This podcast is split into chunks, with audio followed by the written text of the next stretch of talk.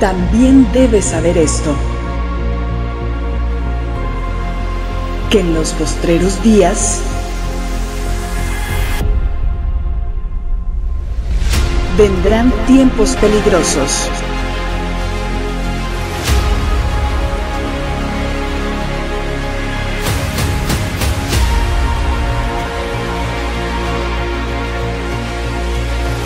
Tiempos peligrosos. Sesión 6. División.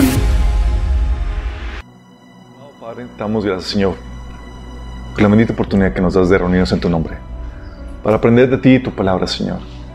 Padre, te pedimos que, que vengas y te manifiestes a través de, la, de esta meditación de tu palabra, Señor, que hables a través de mí, que nos alerte, Señor, de los tiempos que estamos viviendo, que podamos salir de aquí edificados, más sabios y listos para ayudar edificar la vida de otras personas, Padre.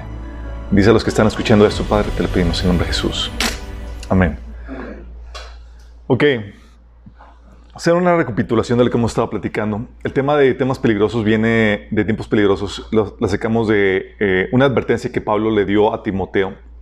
Habíamos platicado que Pablo visualizaba no la mejoría de las cosas, sino eh, que las cosas iban a empeorar conforme se acercaba la venida del Señor. Y en ese sentido, en ese tenor, Pablo le advirtió a, Timoteo, también debes saber esto, que en los postreros días vendrán tiempos peligrosos. ¿Y en cuáles tiempos crees que te tocó vivir?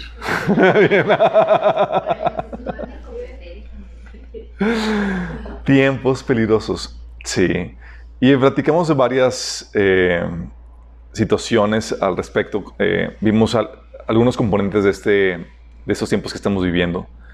Vimos que eh, hay efectivamente una conspiración real por establecer un sistema eh, anticristiano mundial con el anticristo en el poder. Es algo real. No son, no son asuntos de que cosas conspiranoicas, de gente paranoica que, que, que vemos los contrachetas en, con las noticias que suceden. No. La Biblia lo reveló desde hace tiempo y nos lo enseñó a nosotros. Entonces, si hay alguien que sabe que hay una agenda detrás tratando de imponer un orden, eh, un falso orden eh, en este, un orden anticristiano en el mundo, es, son los cristianos. Los cristianos somos los que estamos alertas de esa agenda. Sabemos que detrás de este mundo hay, una, hay potestades demoníacas que están gobernando este mundo. Dice la Biblia que Satanás es el príncipe de este mundo todavía. Sí, todavía Jesús no ha tomado con su autoridad eh, los gobiernos de este mundo. Esto va a suceder hasta el final. Y para esta conspiración, se requiere que abunde o prospere eh, la mentira y la desinformación. Se requiere, ¿por qué? Porque es el fundamento de este gobierno anticristiano, de este eh, que va a posicionar al anticristo en el poder. Está basado en la mentira. Dice la Biblia en 2 Tesalonicenses que Dios, por no que, porque no creyeron en la verdad, los abandonó para que crean en la mentira. Sí. Les da un poder eh, mentiroso para que crean en la mentira y así puedan ser engañados y, se pierdan. Para que prospere la mentira, platicamos el tema de la censura. Vimos que para que prospere la mentira tiene que prosperar la censura, la manipulación y la presión de las masas.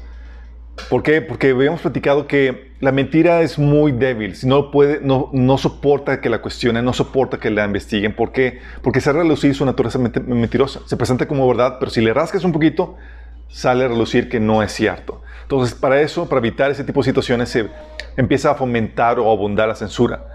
No solamente la censura, sino la manipulación de las masas. Y es parte de la estrategia para conformar a todos a la agenda del anticristo. Tiene que ver esa manipulación de las masas y, la presión de las masas sobre las más gentes a los que no se, no, se unen a esa, a esa agenda o a, esa, para, a los que no se conforman, a los grupos disidentes.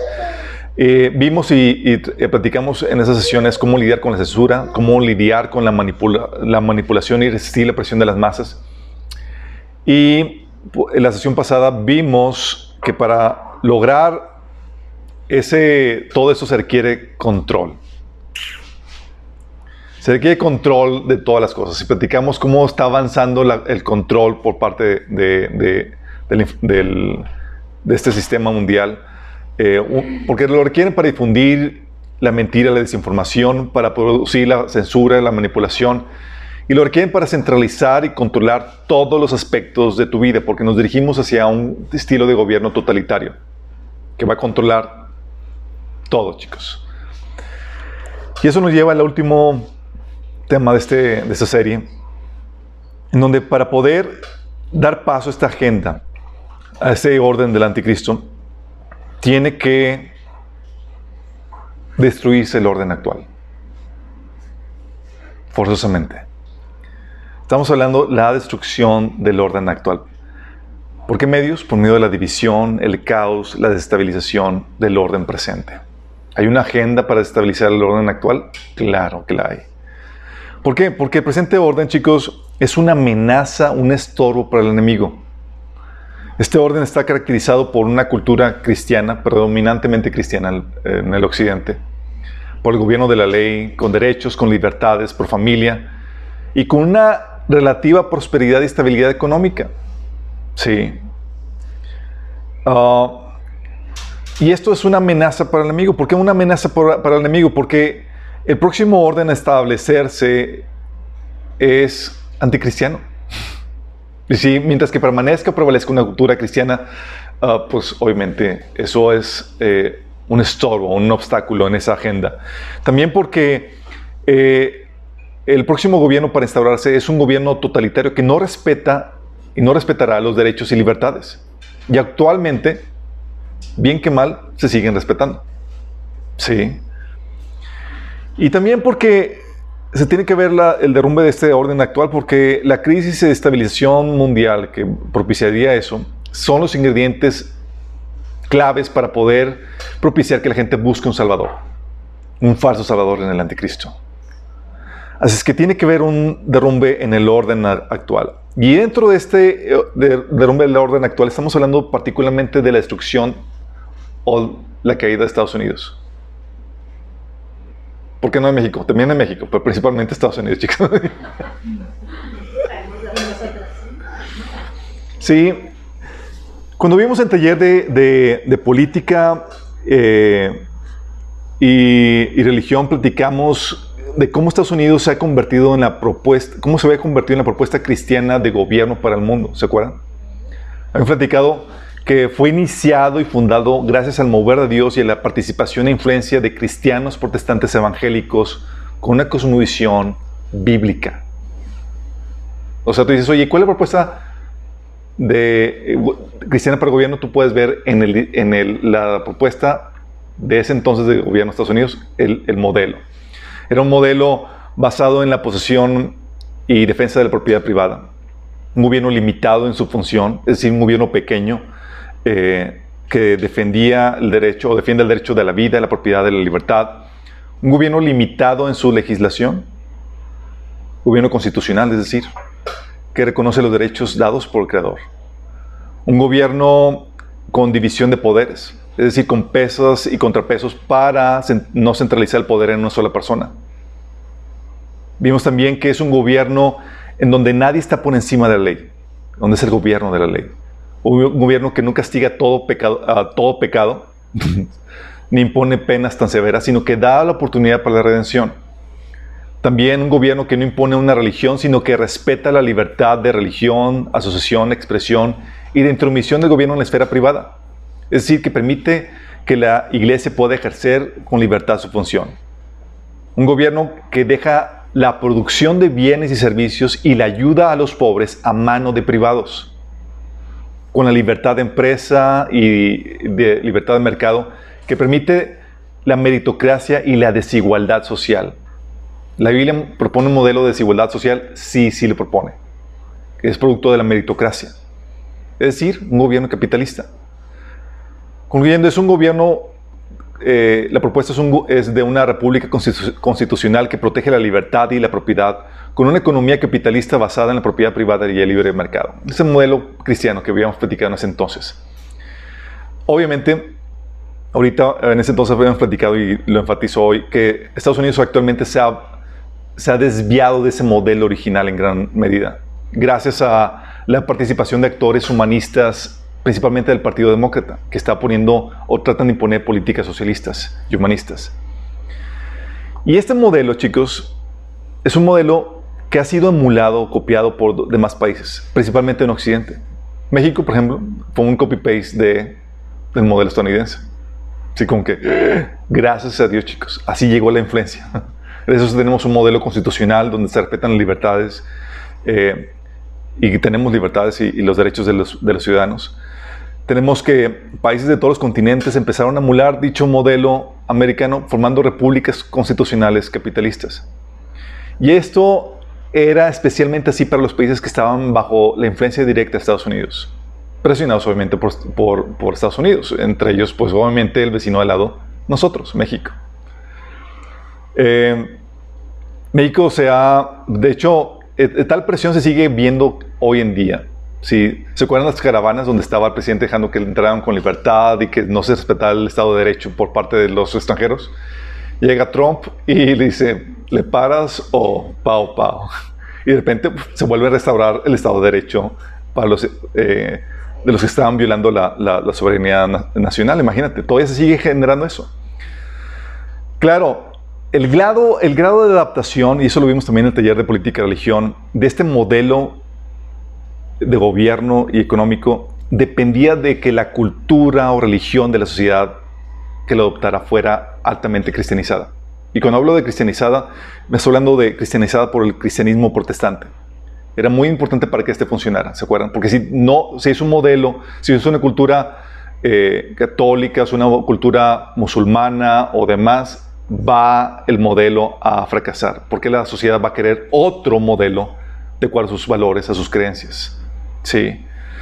Por eso, tú puedes ver que los países que adoptaron este modelo de gobierno y, económico, eh, los países resultaron ser los países más prósperos y fueron los países con mayor libertad y fueron los países protestantes. Tú ves después con el protestantismo ¿qué, qué fue lo que sucedió económica y políticamente. Los países protestantes prosperaron mucho más que con sus contrapartes católicas o de otras religiones. ¿Por qué? Porque este modelo eh, cristiano resulta o tiene un efecto sumamente exitoso, tanto en la política que trae libertad como en la economía. Este modelo fue lo que convirtió a Estados Unidos en una superpotencia mundial. Imagínate. Y no solamente eso, sino que ha permitido que la libertad florezca en todos los países que han adoptado dicho modelo y han sacado de la miseria millones de personas.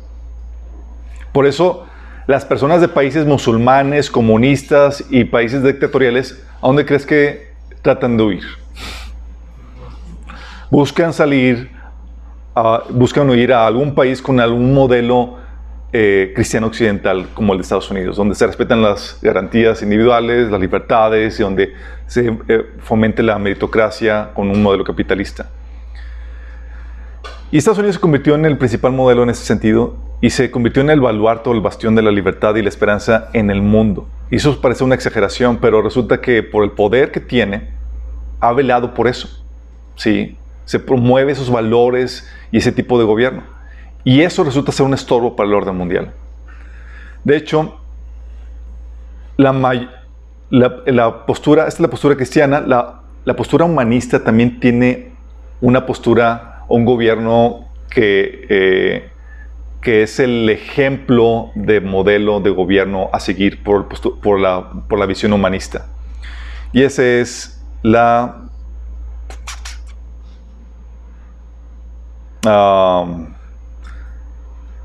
Esa es la, postura atea humanista que es el gobierno de China. Que es la antítesis a todo eso. ¿Sí? O sea, es la antítesis a la propuesta cristiana. El gobierno comunista de China, chicos, está basado en una cosmovisión humanista, atea, evolucionista. Primero fue, se implementó el modelo en la ex Unión Soviética, pero el modelo comunista conduce inevitablemente a la quiebra de un país siempre que se establece, va a la quiebra. China hizo algunas adaptaciones, eh, adoptando algunas libertades y eh, adoptando algunas eh, cosas del modelo capitalista para poder sobrevivir de la quiebra y no solamente sobrevivir de la quiebra, tomar ventaja de ella. Sí. Pero China es la antítesis al modelo americano al modelo cristiano. Es un gobierno comunista que abroga, no que promueve la, propiedad privada, sino que abroga la propiedad privada. Es comunista. ¿sí? Es un gobierno ilimitado en su función. Se encarga de todo. Es un gobierno ilimitado en su legislación, no reconoce derechos y libertad, los derechos dados eh, a ti por el creador. Es, puede legislar lo que él quiera. Sí, es un gobierno sin división de poderes, todo se centraliza en una sola persona.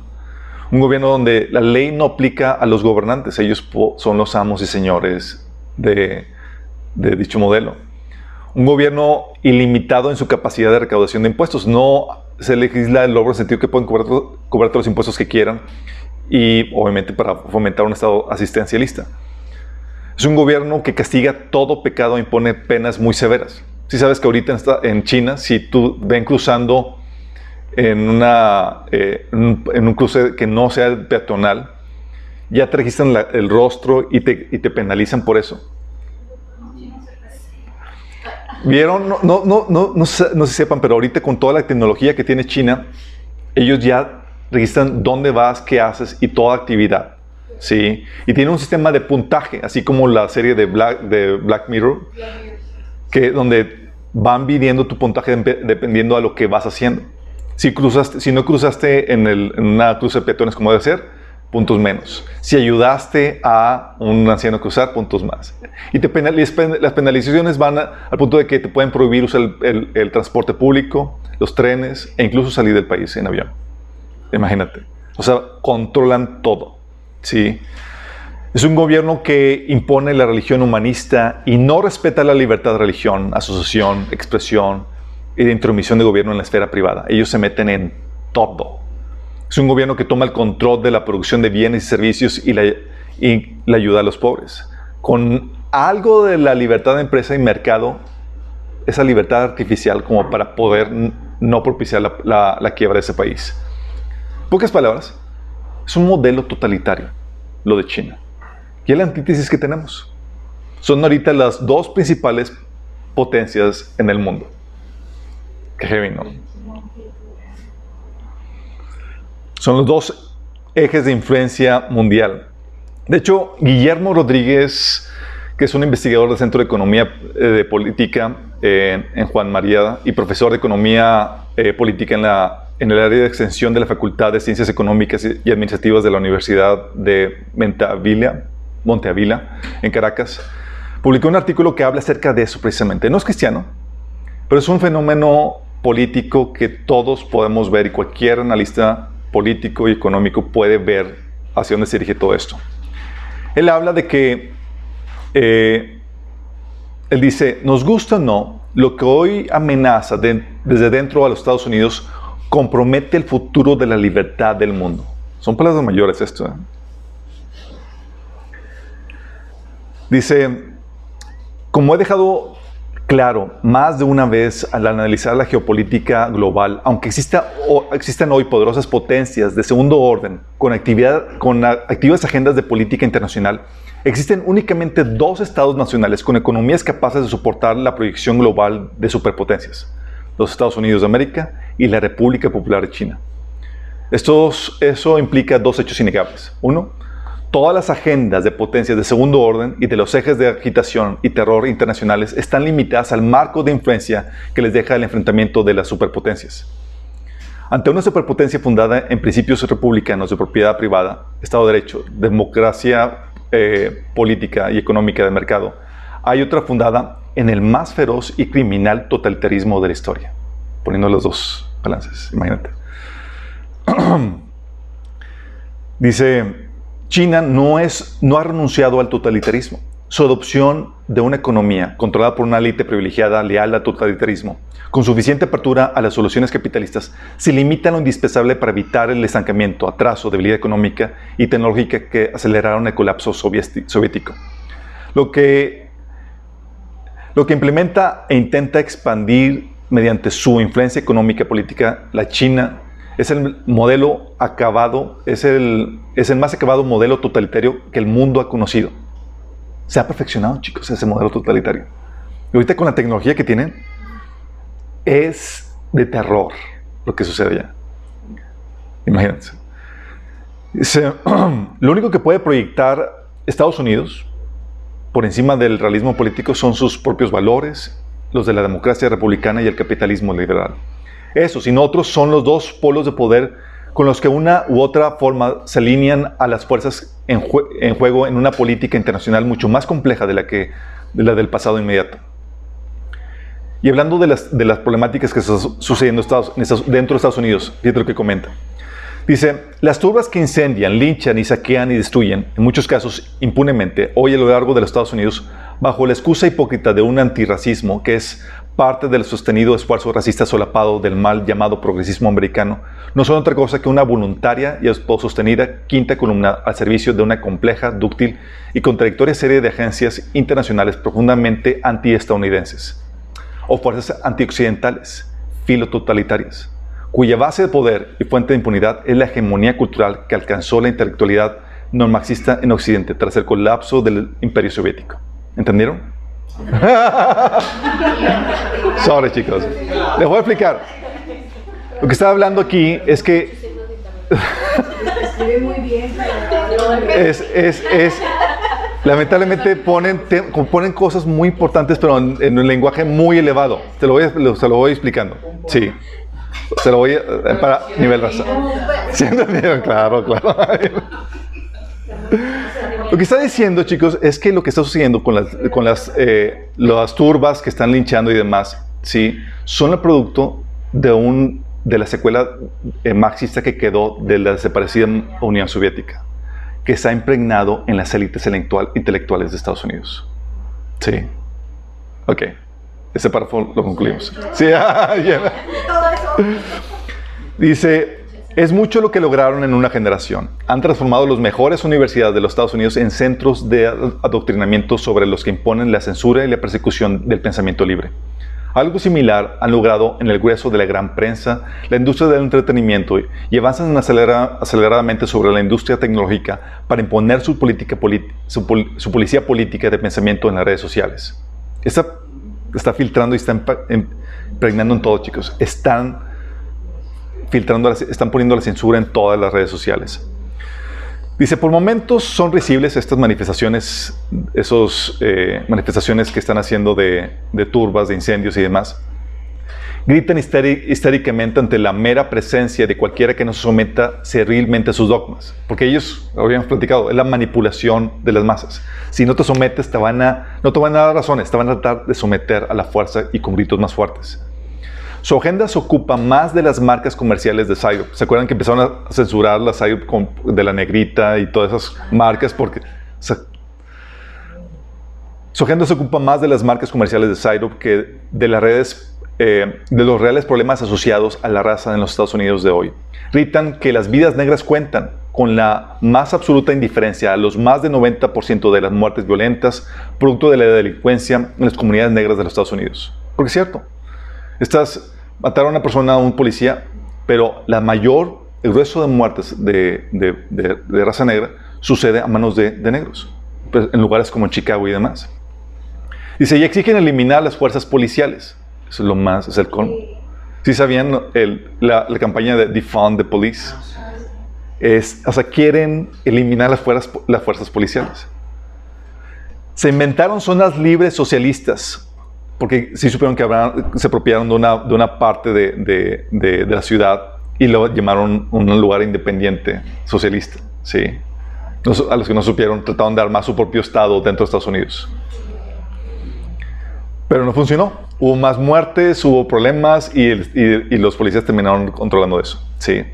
Dice, se inventaron zonas libres socialistas cuya autogestión colapsan en un par de meses. En un par de meses estaban colapsados. Son mayormente niños consentidos, inmaduros, pusilánimes, incapaces de soportar la mínima adversidad.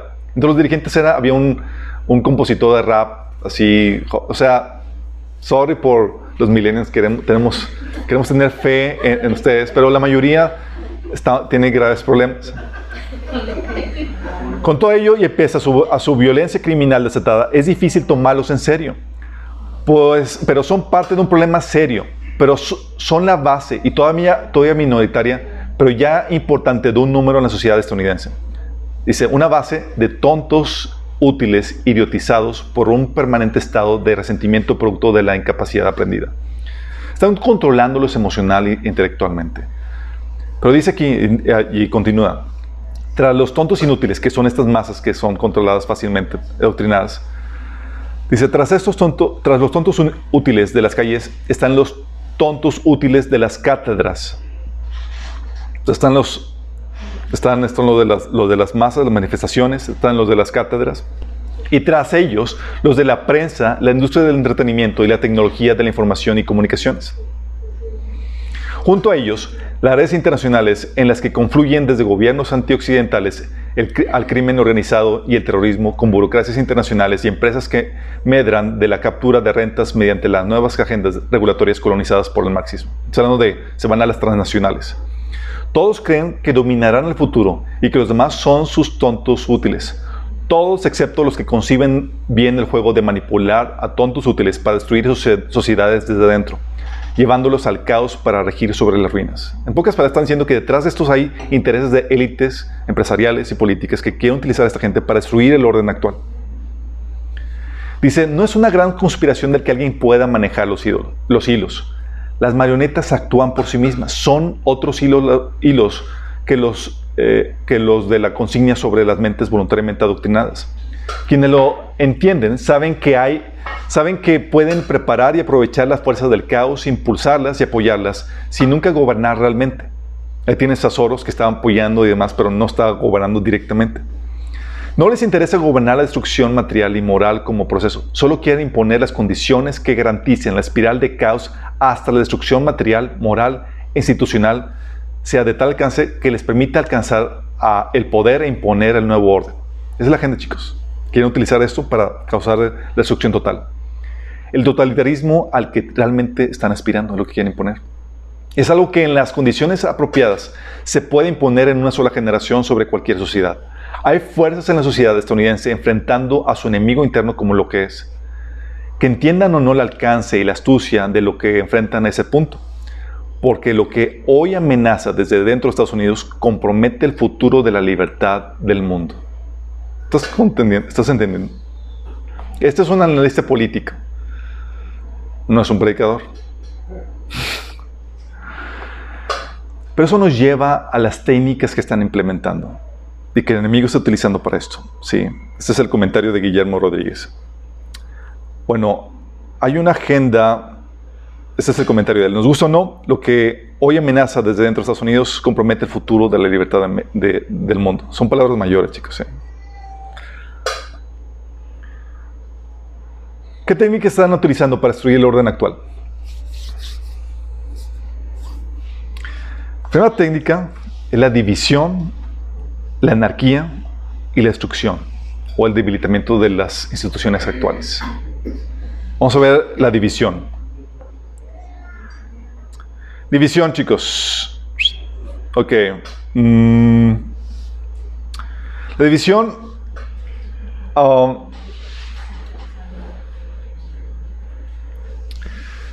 La Biblia habla del tema de la división en varias partes. Desde Génesis capítulo 1 te habla que Dios dividió la luz de las, tinieblas, ¿se acuerdan? Es una división en ese sentido para edificar y ordenar. Es una división que ayuda, que contribuye a algo mejor. Hay otra división que aparece en 1 Corintios capítulo 5 que es una división para proteger. Decir, oye, si está contaminando aquí, lo separas para proteger. Es lo que hacemos con las cuarentenas y demás. Pero la división también se utiliza para destruir. Y Jesús nos advirtió esto. Marcos 3, de 23 al 25 dice, entonces Jesús los llamó y les habló en parábolas. ¿Cómo puede Satanás expulsar a Satanás? Estaba en un contexto donde, donde Jesús había liberado a, varios endemoniados y dicen los líderes religiosos, ah, es por el poder de Satanás que está liberando demonios. Así como que Satanás queriendo poseerlos y mismo Satanás liberándolos. Así como que la lógica no cuadra. Entonces dice Jesús, ¿cómo puede Satanás expulsar a Satanás? Si un reino está dividido contra sí mismo, ese reino no puede mantenerse en pie. Y si una familia está dividida contra sí misma, esa familia no puede mantenerse en pie. Igualmente, si Satanás se levanta contra sí mismo y se divide, no puede mantenerse en pie, sino que ha llegado a su fin. ¿Qué palabras? Aquí Jesús te está dando una clave para la construcción y destrucción de cualquier sistema. Te dice, ¿sabes qué? Si quieres mantener un sistema firme, tienes que tener el principio de la unidad. Pero si quieres que caigas, que se, se destruya, la división es, la, es el punto clave. como la frase dice, ¿no? Divide y vencerás. Es algo que el Señor hizo con, la eh, con el primer imperio humano post-diluviano, ¿se acuerdan? Estaban construyendo un imperio en la Torre de Babel, a mando del dictador Nimrod. Y el Señor dice, ok, vamos a hacer esto. ¿Qué voy a hacer? Génesis 11, del 5 9 narra esta historia. Dice, pero el Señor descendió para ver la ciudad y la torre que estaban construyendo. Y dijo, miren, la gente está unida y todos hablan el mismo idioma. O sea, tenemos un asunto de que están todos unidos en una misma meta.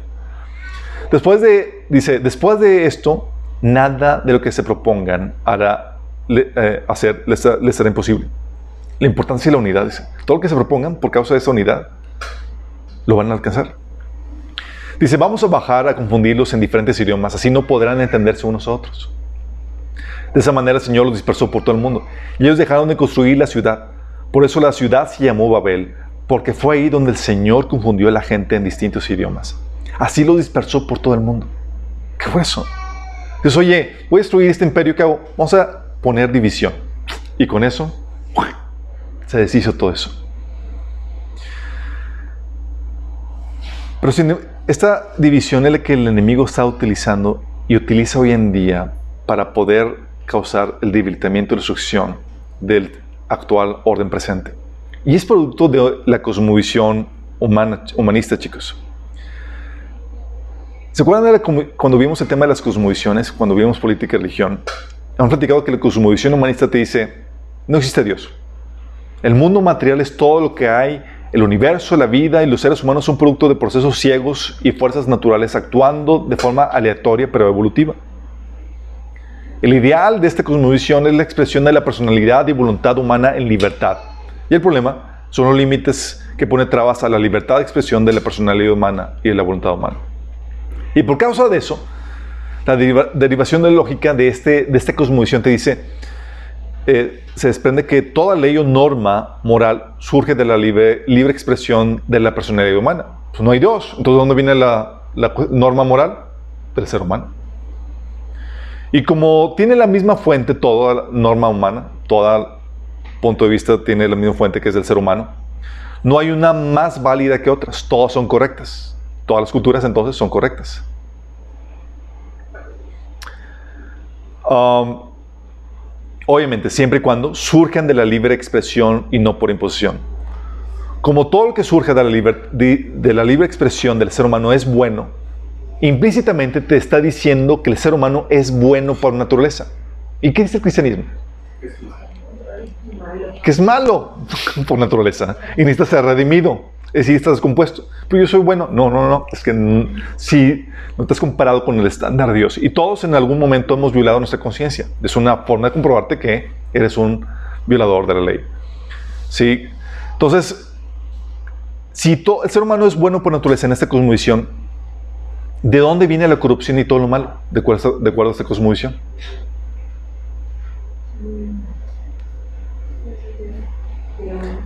Viene de las estructuras sociales y religiosas que se imponen sobre el hombre y que lo vuelven malo. Así la maldad es producto de las condiciones sociales indeseables.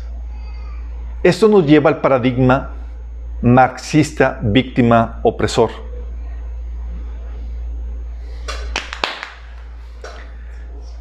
Marx era un humanista, chicos, que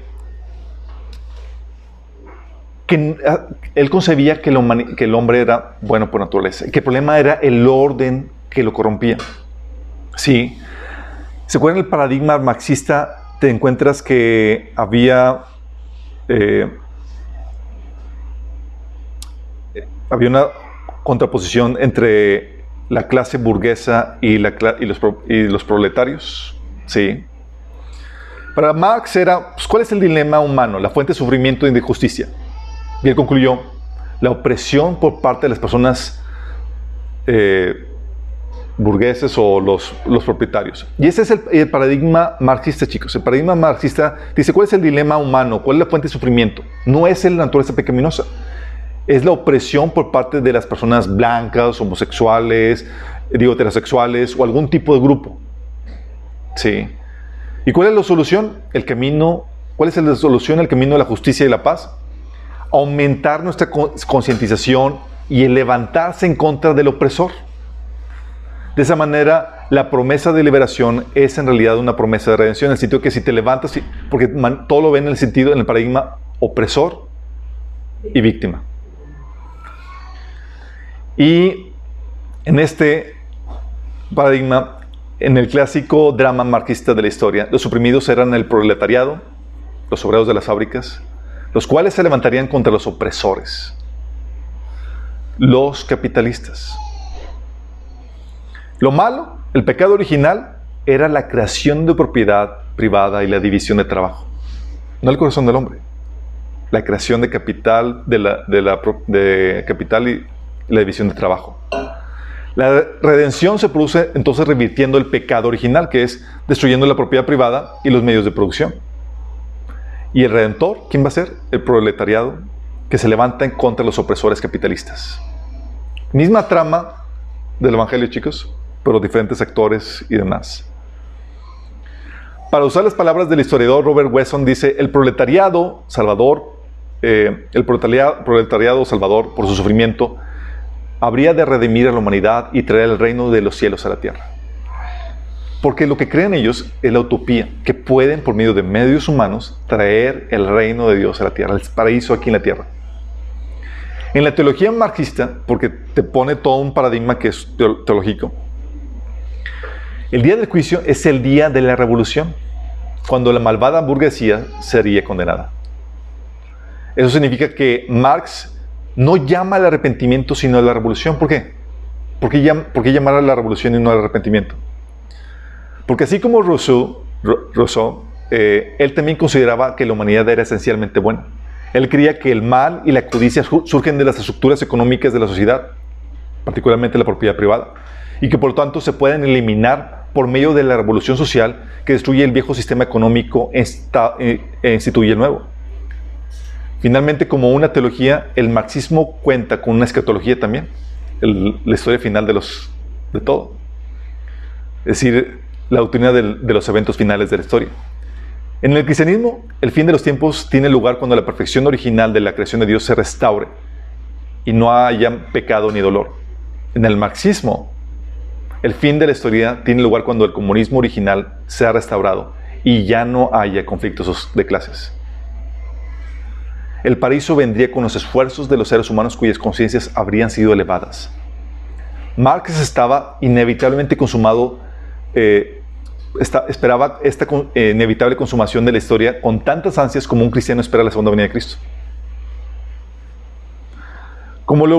y por eso, como los revolucionarios tienen, por eso los, revolucionarios tienen confianza en que la próxima etapa de la historia automáticamente representa un progreso para todos y que cualquier cambio va a ser para bien. Están prontos por lo mismo a derribar y destrozar el orden existente. Esa es una visión marxista, chicos. Lo cual históricamente a menudo significó matar a todo el que se resista desde los gobiernos hasta los campesinos. ¿Te resistes al cambio? Y ellos, chicos, se les va a hacer familiar, utilizan la bandera del oprimido para causar dicha destrucción. Los proletariados, los pobres y demás. ¿Sí? Y lo grueso asunto es que muchos cristianos toman esa bandera ellos buscan no igualdad de oportunidades, buscan igualdad de resultados. Para así desaparecer toda igualdad. Toda desigualdad, perdón. Entonces tienes que la primera postura marxista está en ese paradigma víctima-opresor, pero no se quedó esa postura marxista así, chicos. Esa postura marxista lo que hace es que dividía a dos grupos que son complementarios uno de otros. No son antitéticos, simplemente complementarios, se necesitan ambos. Y hay burgueses buenos como, como obreros malos. Sí. Bueno, ahorita sigue esa conmovisión eh, marxista en diferentes eh, tonalidades o sabores. Por ejemplo, en cuestión de la raza, blanco malo, negro bueno. Así como burgués malo, eh, el proletariado bueno, lo mismo la raza. Y es lo que está dando con Black Lives Matter. Sí, cuando dicen, es que todas las vidas, todas las vidas son, eh, son valiosas. No, y se te lanzan contra ti porque estás rompiendo ese paradigma de víctima opresor. De hecho, no se supieron lo que pasó con Terry Cruz. Puso este, obviamente se lo puse en español. Dice, ¿son todos los blancos malas personas?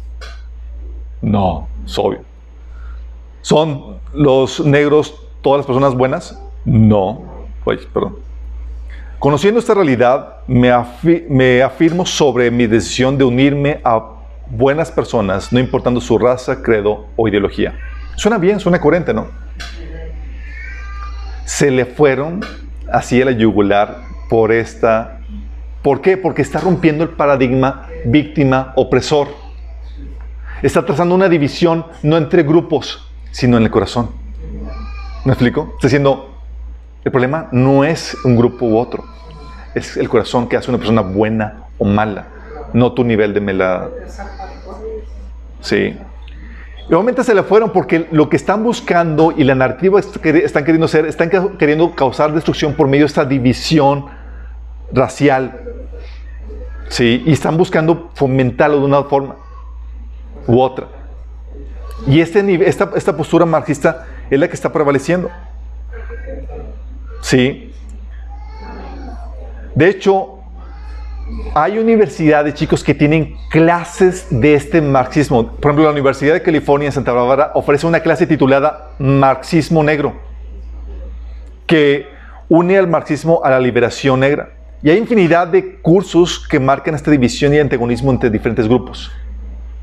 Sí. Porque no pueden reconocer que hay blancos buenos y negros malos. Todo lo ven con los lentes del paradigma víctima-opresor. Y tienen que marcar esa división y esa opresión, aunque en realidad no haya tal cosa. Dicen que es un racismo sistémico. Estimado, Estados Unidos es el país donde mejor viven los negros. Sí, siguen buscando migrar para allá de, de todas partes del mundo. ¿Por qué crees? pero te venden esa idea porque ya se convirtió en una, en una cosmovisión donde ven todo de esa forma, se convierte en un filtro. Sí. Y, están, y ven cualquier detalle y lo interpretan con ese filtro. ¿Se acuerdan cuando vimos el tema de sanidad emocional? Que las heridas se convierten en ese filtro. Te quieren acariciar, pero por la herida es ya un ataque contra ti. Oye, pasó un accidente y ya es un ataque contra los, la raza negra. Sí, porque pasó esto. Sí, cuando es una... ¿Por qué? Porque esa es la narrativa que están queriendo vender. Y al punto de que la gente lo, compra. Sí. Y eso está causando graves problemas de división. ¿Por qué? Eh, porque no dejan de, enfatizar ese paradigma, esa división. ¿Cómo se llama el que salió, eh, el negrito que salió en, en Todo Poroso 2? ¿Cómo se llama? Molly Freeman. Sí, si quieres, quieres eliminar el, este, racismo, deja hablar de colores. Sí, no hay hombre negro bueno, es hombre bueno, sin color. Sí, pero no pueden ellos hacer eso porque tienen este paradigma víctima-opresor. No solamente es por medio de, de la raza, tienes que también el sexo. Hombre malo, mujer buena. Curiosamente, curiosamente, Salomón dije, he conocido a hombre, eh, a varones intechables, pero a mujeres ninguna. Imagínate. después discutimos esas problemáticas. Pero ese paradigma que hay con el feminismo, sí, de que todos los hombres dicen que son malos y el opresor y lo, lo que quieren es eliminar al hombre del poder porque es el que está cocinando todo este desorden y todo igual, ¿sí? Que el paradigma negro-blanco, que eliminar al blanco, a la persona blanca del poder. Sí, y si ya puso una persona blanca en el poder por más, buena contribución, lo quieren quitar porque es el color blanco. O igual, porque es hombre negro, no importa su, digo, es un hombre, no importa su contribución. La orientación sexual también. Sí, oye, queer, bueno, heterosexual mal. ¿Saben qué es queer? Para que vayan aumentando su léxico, chicos. Yo también, yo también lo estoy buscando. Queer es cualquier forma de expresión sexual que no sea heterosexual. Ah. Así es. LGTB, eh, sí, sí. Así es. Es todo lo que no es heterosexual. Es tal cual, chicos. ¿Cómo se venden? O sea, como que dicen es que los heterosexuales nos han oprimido, queremos nuestros derechos y quieren levantarse porque son los oprimidos. Y por eso los derechos LGTB y demás, porque son los oprimidos y quieren levantar para tomar control del orden actual. Porque su paradigma es, si no tomamos control del orden actual y eliminamos toda diferencia y, que ordenamos que todos lo, acepten y lo celebren, no va a haber ese paraíso que están buscando. Pero lo que están haciendo, están haciendo esa división. O la clase, rico, malo, pobre, bueno. Sí. Exactamente, oye, esto en términos mexicanos, fifis versus charios. Es verdad, fifis versus charios. Ese, ese modelo que están implementando.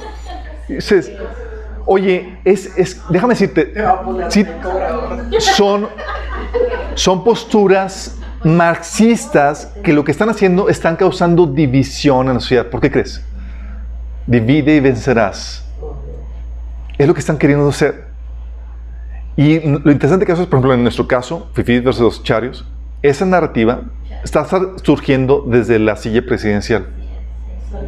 Está fomentando esa división porque tiene una cosmovisión marxista y quiere implementar un modelo socialista. De hecho, a tal punto causa la división que se acuerdan cuando le hicieron una pregunta a, a y luego le pregunta, ¿por quién votaste? O sea, si no votaste por mí, no tienes derecho a cuestionarme ni decir nada. O sea, yo soy presidente de los que votaron por mí.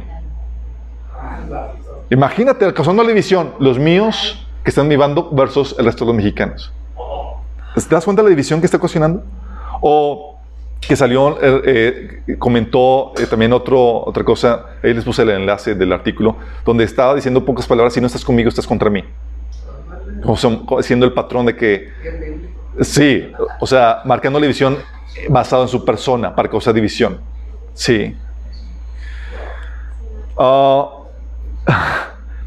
lo curioso del asunto es que muchos cristianos han comprado esto. Me he topado en muros de cristianos. Por ejemplo, una vez puso un, meme, una, una persona cristiana puso, algo está haciendo bien este gobierno. Antes protestaban los pobres, ahora lo hacen los ricos. O sea, como que como el hecho que eh, si no protestan los, si no si protestaban los, ricos era algo malo. ¿Sí te das cuenta del paradigma que están vendiéndote? Y si ahorita los pobres están, es algo bueno. O sea, está diciendo pobre, bueno, rico, malo.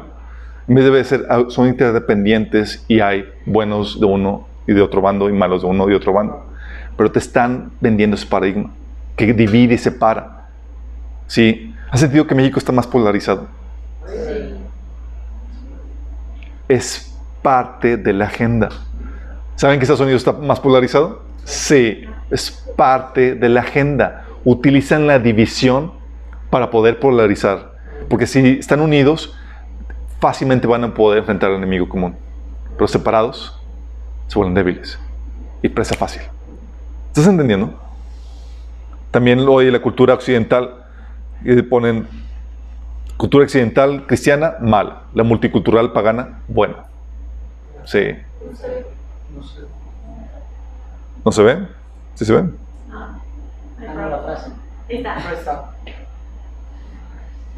Excelente. Es parte de, te das cuenta lo que, lo que está sucediendo.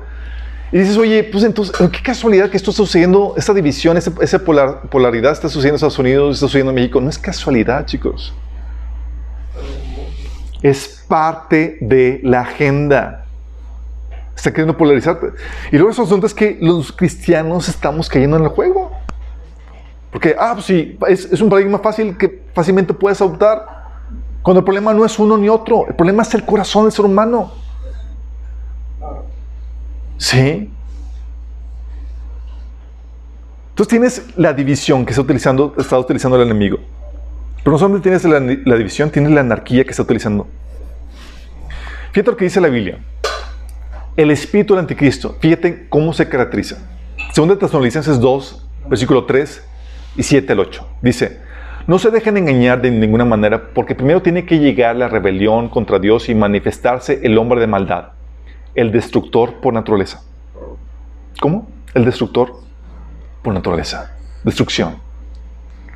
Se va a caracterizar por destruir, por, por traer destrucción. Es el espíritu que, que, está tratando de imperar. Lo dice el versículo 7 al 8. Pues esa anarquía ya está en marcha en forma secreta y permanecerá secreta hasta que el que la detiene se quite de en medio. Entonces el hombre de anarquía será dado a conocer. Pero el Señor Jesús lo matará con el soplo de su boca y lo destruirá con el esplendor de su venida. Esta anarquía, la palabra significa, en inglés es lo que se conoce como lawlessness, es sin ley o que se revela a todo orden, a toda, a toda, a toda orden legal. ¿sí? Y es lo que tenemos, la problemática de anarquía. Que se, por un lado, esa anarquía se manifiesta como dejando que el crimen y la impunidad prosperen. Y lo hemos estado viendo, chicos. Por un lado tienes, por ejemplo, que parte de la política actual en el gobierno, por ejemplo, es abrazos, no balazos contra el crimen organizado. ¿Tú crees que es casualidad que simplemente eso?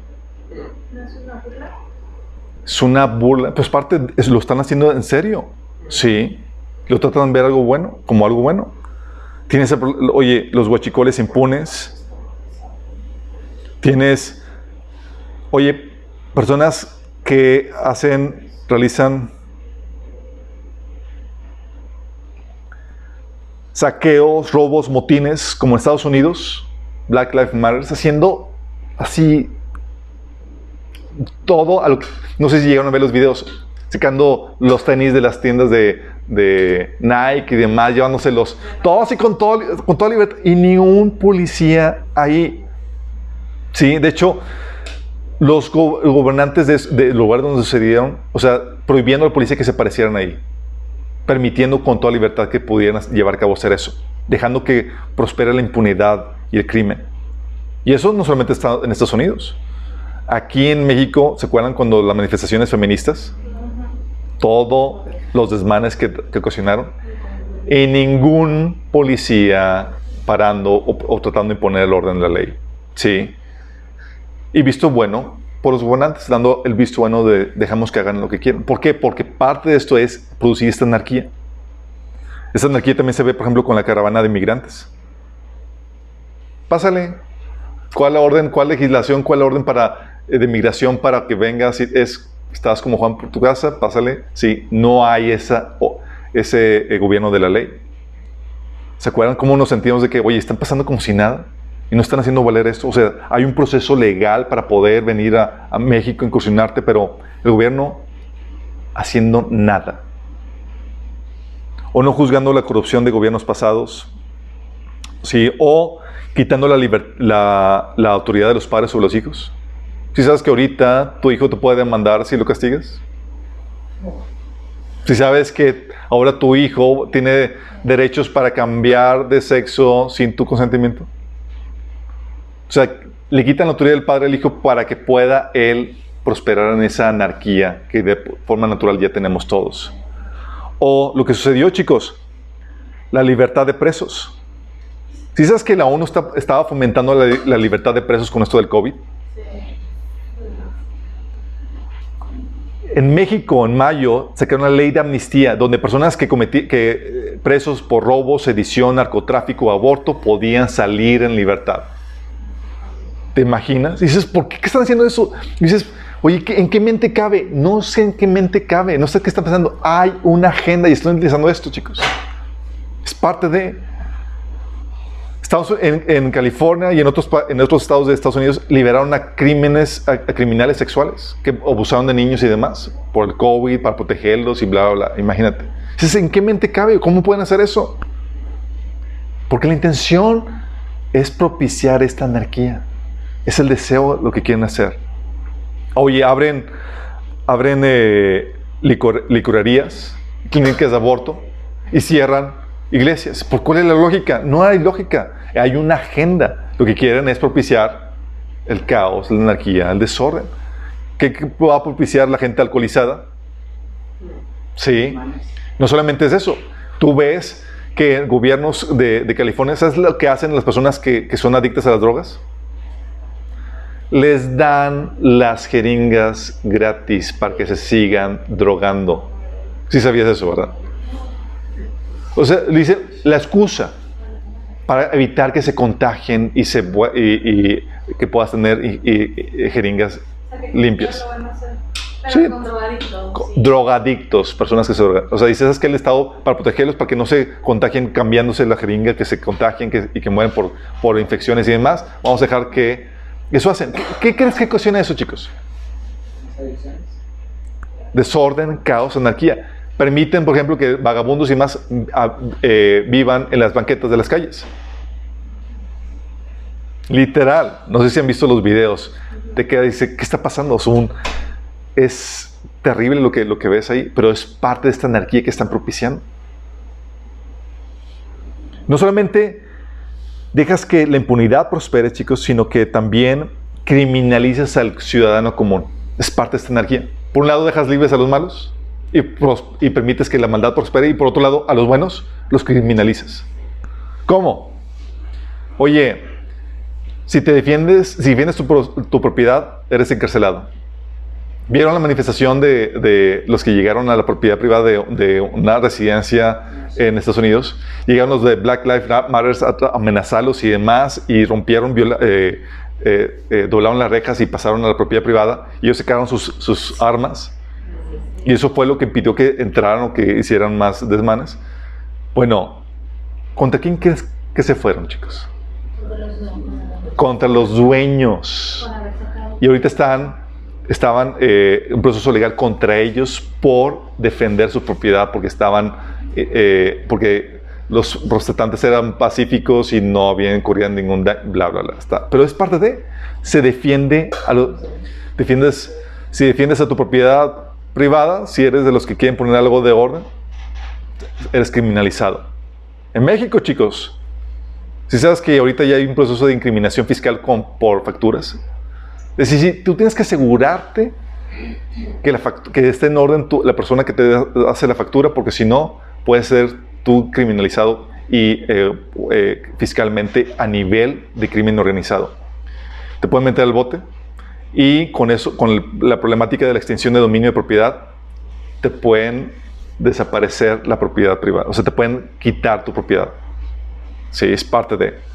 Oye, si quieres educar a tu hijo en su sexualidad, te pueden meter al bote cinco años. Si se oían, ¿verdad? Que se acaban de pasar eso en el DF. Oye, ¿quieres reparar tu celular? Cárcel. ¿Sí sabían ese cambio de, leyes? Las computadoras y celulares. Imagínate, chicos. Puesto,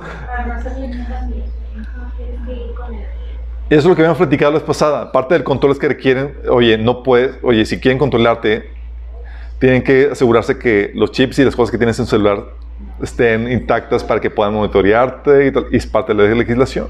Oye, si haces memes, están proponiendo cárcel también. Imagínate. Oye, si haces fiestas, te pueden multar. Oye, si sales, de tu si sales a trabajar en un trabajo no esencial, también. Si no usas mascarilla, órale. Oye, o si sales fuera de horarios permitidos. ¿Te das cuenta de lo que causa? Eso es parte de la, eso es la estrategia de anarquía. Dejo que la maldad prospere y que el bueno sea criminalizado. Es parte de la estrategia, chicos. Y tienes no solamente la, estrategia de la criminalización, sino la estrategia de la destrucción, que es el debilitamiento de las instituciones. Debilitas al país y a, las, instituciones. Por ejemplo, si sabes, en Estados Unidos tienes a universidades enseñando a los americanos a odiar su país, sus fundamentos, sus, sus sí, tal cual, fomentando el mismo odio. Así suena así de raro, pero es en serio que están haciendo. Están haciendo que realmente no fueron buscando libertad religiosa, sino, que querían, te vende la narrativa de, la esclavitud, de que querían realmente poseer esclavos con toda libertad y demás.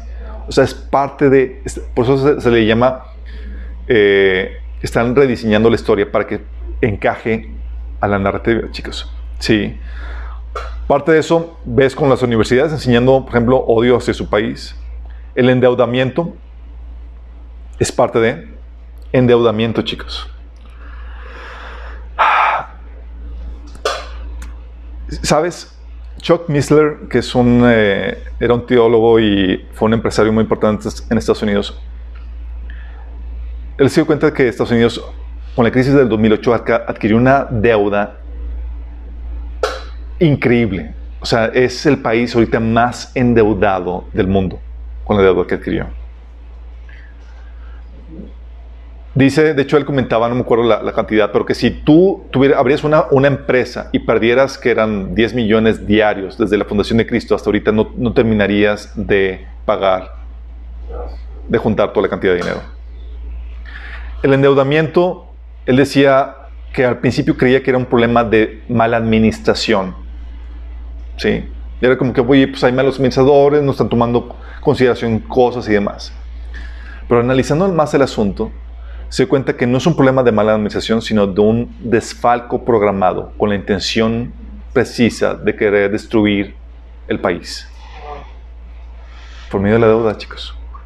Si sabes que en México AMLO prometió que no se iba a endeudar, ¿crees que iba a cumplir esa promesa? Si sabes que ya estamos más endeudados. ¿Tú qué crees que hacen los gobiernos locales y demás? Porque la intención es colapsar el sistema actual, chicos. Sí. No solamente tienes el, el, la, deuda, sino el eh, desmantelamiento de las instituciones. Por ejemplo, ahorita actualmente con este gobierno, lo estamos viendo bien fuerte. Tenemos secretarías de Economía, Agricultura, CONACI y demás prácticamente colapsadas. No porque no haya dinero, chicos. Es por diseño. Hay dinero para comprar estadios, hay dinero para apoyar a Salvador, hay dinero para otros rubros, pero no la intención. La intención es colapsar el orden actual. ¿Estás consciente? ¿Ves eso con, López Obrador en Estados Unidos? ¿Lo ves cuando con la campaña que tienen en Estados Unidos ahorita de desfalcar la policía? Dices, ¿cuál es la lógica? Tal cual. Y está adquiriendo apoyo sin precedentes. ¿Cómo puedes vivir sin la policía? ¿A quién llamas cuando hay un problema? Bueno, están proponiendo desfalcar por completo a la policía. Y los medios liberales, las escuelas y todo demás están proponiendo eso. ¿Cuál es la lógica? Llevar a la quiebra eso. También se nota por la baja de calidad de, educación. Si sabes que ya vieron cambios tanto en México como, como Estados Unidos con políticas de que ya no puedes reprobar a nadie, y que las evaluaciones, ya no se van a poner evaluaciones a los estudiantes y cosas por el estilo. Dices, cosas que demeritan la educación. ¿Por qué? Porque una eh, sociedad sin la capacidad eh, académica, mal educada y más, es fácilmente controlable. Quieren dar eh, causar este debilitamiento en ese sentido. O la quiebra de negocios. Sí, con toda esta situación de la pandemia, les cayó como anillo el dedo. No puedes trabajar si no es esencial. Sí. Luego, aparte, no puedes despedirlos. Aunque no estés generando ingresos ni nada. Es como lo. Sí. No solamente se visualiza por el debilitamiento del país y sus instituciones, sino también por el fortalecimiento de tus enemigos. Al parte que estás debilitando al país, estás fortaleciendo tus enemigos. Y eso se muy claramente en Estados Unidos. Si sabes, por ejemplo, de que del tratado que hubo nuclear que hubo entre Estados Unidos e Irán, Irán abiertamente dice, te odiamos Estados Unidos y queremos destruirte. Y bajo el gobierno de Obama, Obama hizo, dobló las manitas y hizo un tratado con ellos donde les daba muchas concesiones y les pagó 1.3 mil millones de dólares en efectivo. Ahí te va. Todos en shock. ¿Pero por qué? Porque el objetivo, chicos, es mientras que debilito aquí uno, fortalezco a los enemigos. Por ejemplo, si sabes que durante los gobiernos demócratas en Estados Unidos, lo que hicieron en Estados Unidos fue mandar toda manufacturación de los de medicamentos a China Ahorita, por ejemplo, medicamentos como antibióticos que son vitales para muchos tratamientos, Estados Unidos no, no fabrica nada de eso. Todo depende de China. Imagínate si hay un conflicto entre ellos dos. ¿Quién crees que tendría que doblar las manitas? O también Estados Unidos entregó a China la manufactura de artículos de primera necesidad y de tecnología estratégica. Gracias. Um, dejó también que China tomara ventaja comercial y México también hizo eso. De hecho, ¿sabes? Ah, perdón, aquí por el dibujo. Uh, tecnología, hombre blanco, todavía no se utiliza. Uh, ¿Sabes quién es el segundo, uno de los principales países a quien, Estados Unidos le debe dinero? ¿Es China? Y no solamente eso, sino que dejó Estados Unidos y México dejó que China tomara ventaja comercial. Porque China no es un país capitalista, chicos.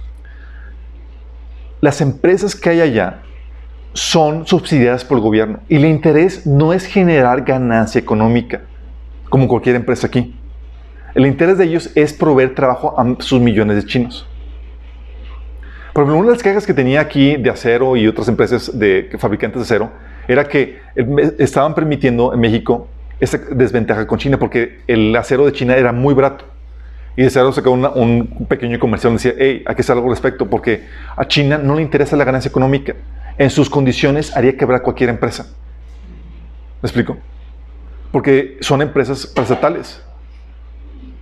Donde lo interés, todo lo subsidia el gobierno y demás, y todo lo da. Y, lo que, y la estrategia de China es, entro a un mercado, como mi interés no es la ganancia económica, hago que quiebren los demás y compro y, me, y tengo el monopolio de, de, esa producción. ¿Se acuerdan? Aquí tenemos una industria muy fuerte de bicicletas. Adiós, industria de bicicletas, chicos. Sí. Por eso mismo. No solamente eso, ¿sabes qué ocasión, sabes qué dejaban de hacer? Eh, perdón, dejaba que tuviera ventajas comerciales, pero también dejaban que China comprara con toda libertad para ser de un país antagonista de Estados Unidos, que comprara las acciones de compañías privadas todo lo que quisieran. No si supieron qué pasó con el COVID. Con el COVID, las acciones se fueron a la basura. Estaban muy económicas, perdón. ¿Y sabes quién entró al kit a comprar todas las acciones que podían? China. ¿Sabes quién es el accionista principal de la mayoría de las compañías? ¿Tú crees que eso no es problemático? Muy problemático. Sí. Y no solamente eso, eso todo eso permitiéndolo, o sea, debilitas al país y fortaleces a tus enemigos. Dejas también, permites la existencia, en Estados Unidos, por ejemplo, se permite la existencia y financiamiento y de organizaciones musulmanas antiestadounidenses. Con toda libertad, que puedan incluso financiar sus proyectos y demás, muchos de ellos terroristas. Dices, ¿cómo puede suceder eso? Están utilizando la estrategia de división, anarquía y destrucción, chicos. Este patrón, chicos, déjame explicarte. Tú lo ves en la Biblia y ves la historia repetirse de nueva cuenta. ¿Sabes con quién sucedió esto? con Israel. Tú veías que el pecado debilitaba a Israel y ocasionaba que Dios fortaleciera a sus enemigos. Siempre, ¿ves? ¿Te acuerdas en el libro de jueces? Israel se apartaba, ¿qué, pasó? ¿qué pasaba? Israel se debilitaba y sus enemigos se fortalecían sobre ellos. ¿Te acuerdas? ¿Te acuerdas qué pasó con Babilonia? Mientras que Israel estaba en un decaimiento espiritual, moral y demás, se siguió fortaleciendo quién? Babilonia, a punto de que vino a cruzar. Eso sí, también con, Siria. Ese era el patrón. Dios hacía esto como una forma para traer juicio a la nación que lo había abandonado. Uh. decían rayos.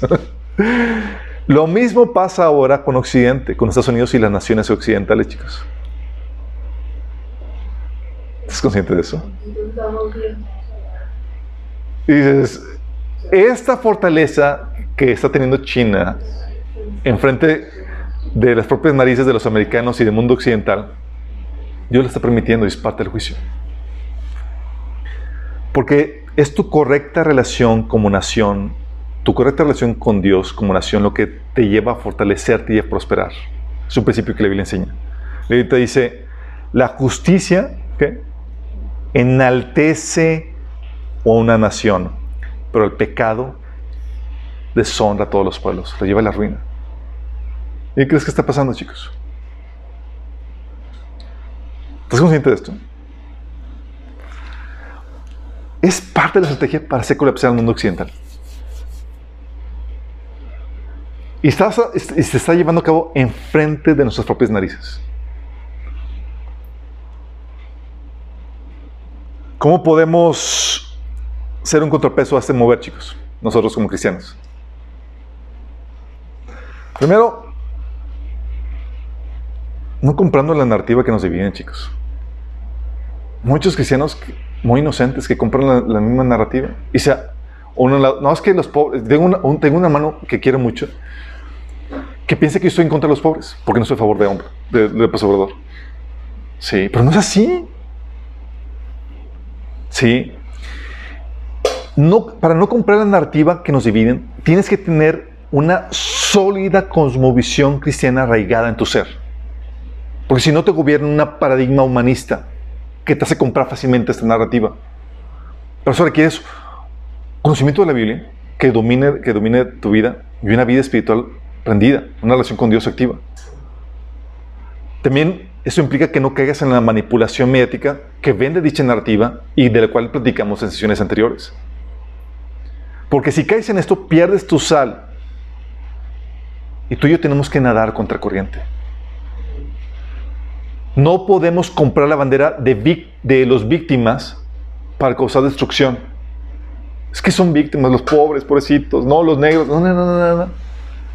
Cristianos poniendo, no es que yo reconozco que soy parte de la opresión, pero es que los pobres, es en serio. Yo le pregunto, oye, entonces tú crees que los negros son mejores personas que los demás? ¿Y qué haces con eso? Colapsa porque, porque va en contra de la, de la cosmovisión humanista, porque está trazando la división no en colores, sino en corazones. Eso es lo que tenemos que hacer, no comprar la narrativa que nos divide. También tenemos que ser de contrapeso a los gobernantes y medios de comunicación que están vendiendo esta narrativa y que están fomentando esta destrucción. En México, desafortunadamente, no hemos sabido producir una generación de políticos cristianos. Los buenos son uno, dos, máximo tres, y el resto son regidos por una cosmovisión humanista e igual de corruptos e irrelevantes.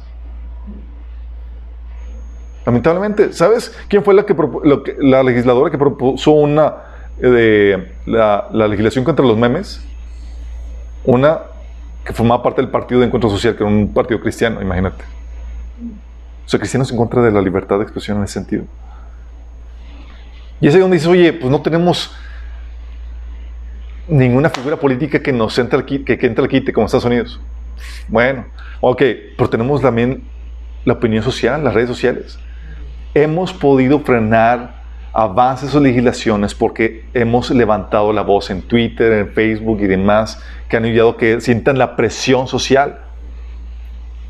Salir a manifestarse y demás ayuda a, ejercer esa presión, a falta de, de personas que defiendan nuestros intereses.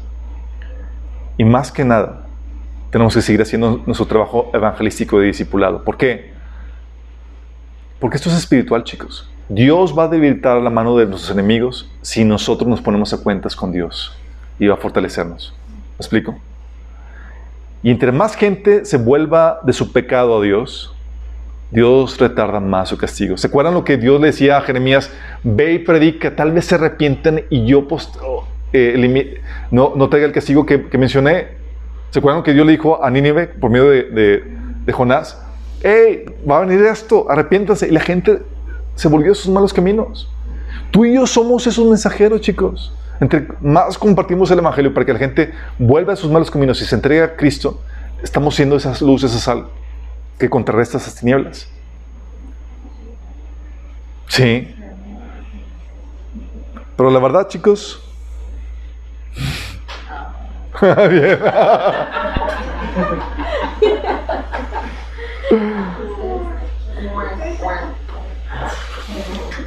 Si logramos reconquistar el terreno ganado por el enemigo, cosa que puede suceder, chicos, significa que el tiempo de gracia se habrá extendido.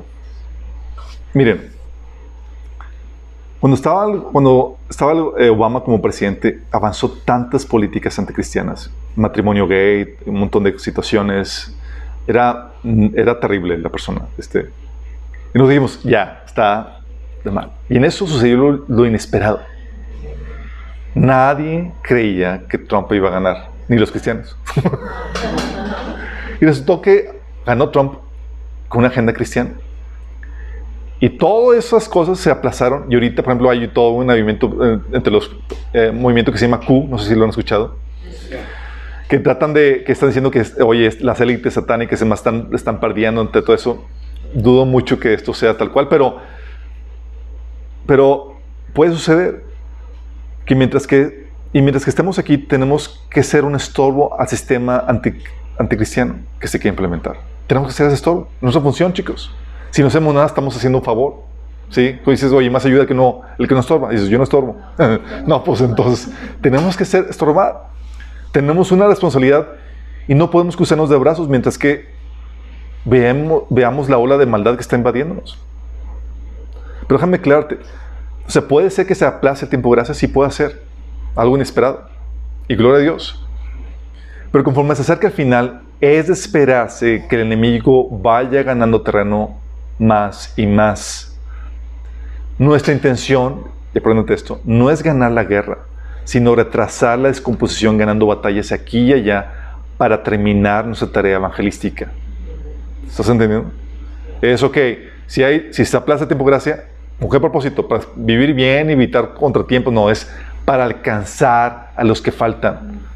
Porque terminando alcanzar a los que faltaron, ya terminamos, chicos. Sí.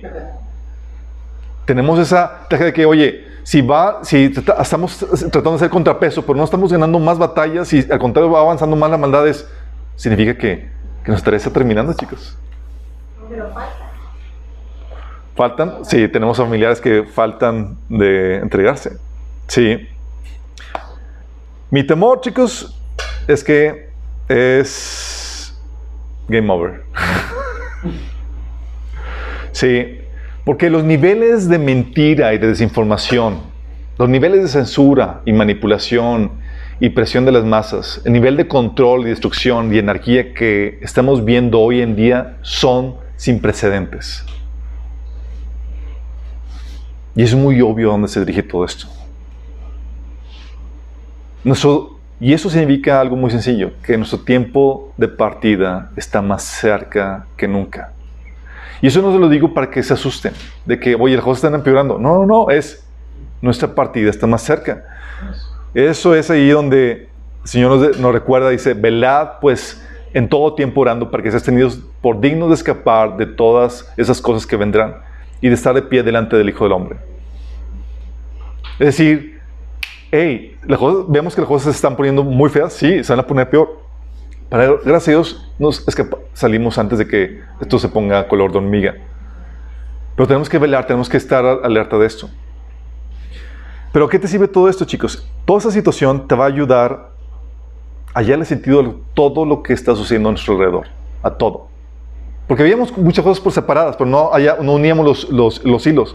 Oye, censura por aquí, desinformación por acá. No, no, no.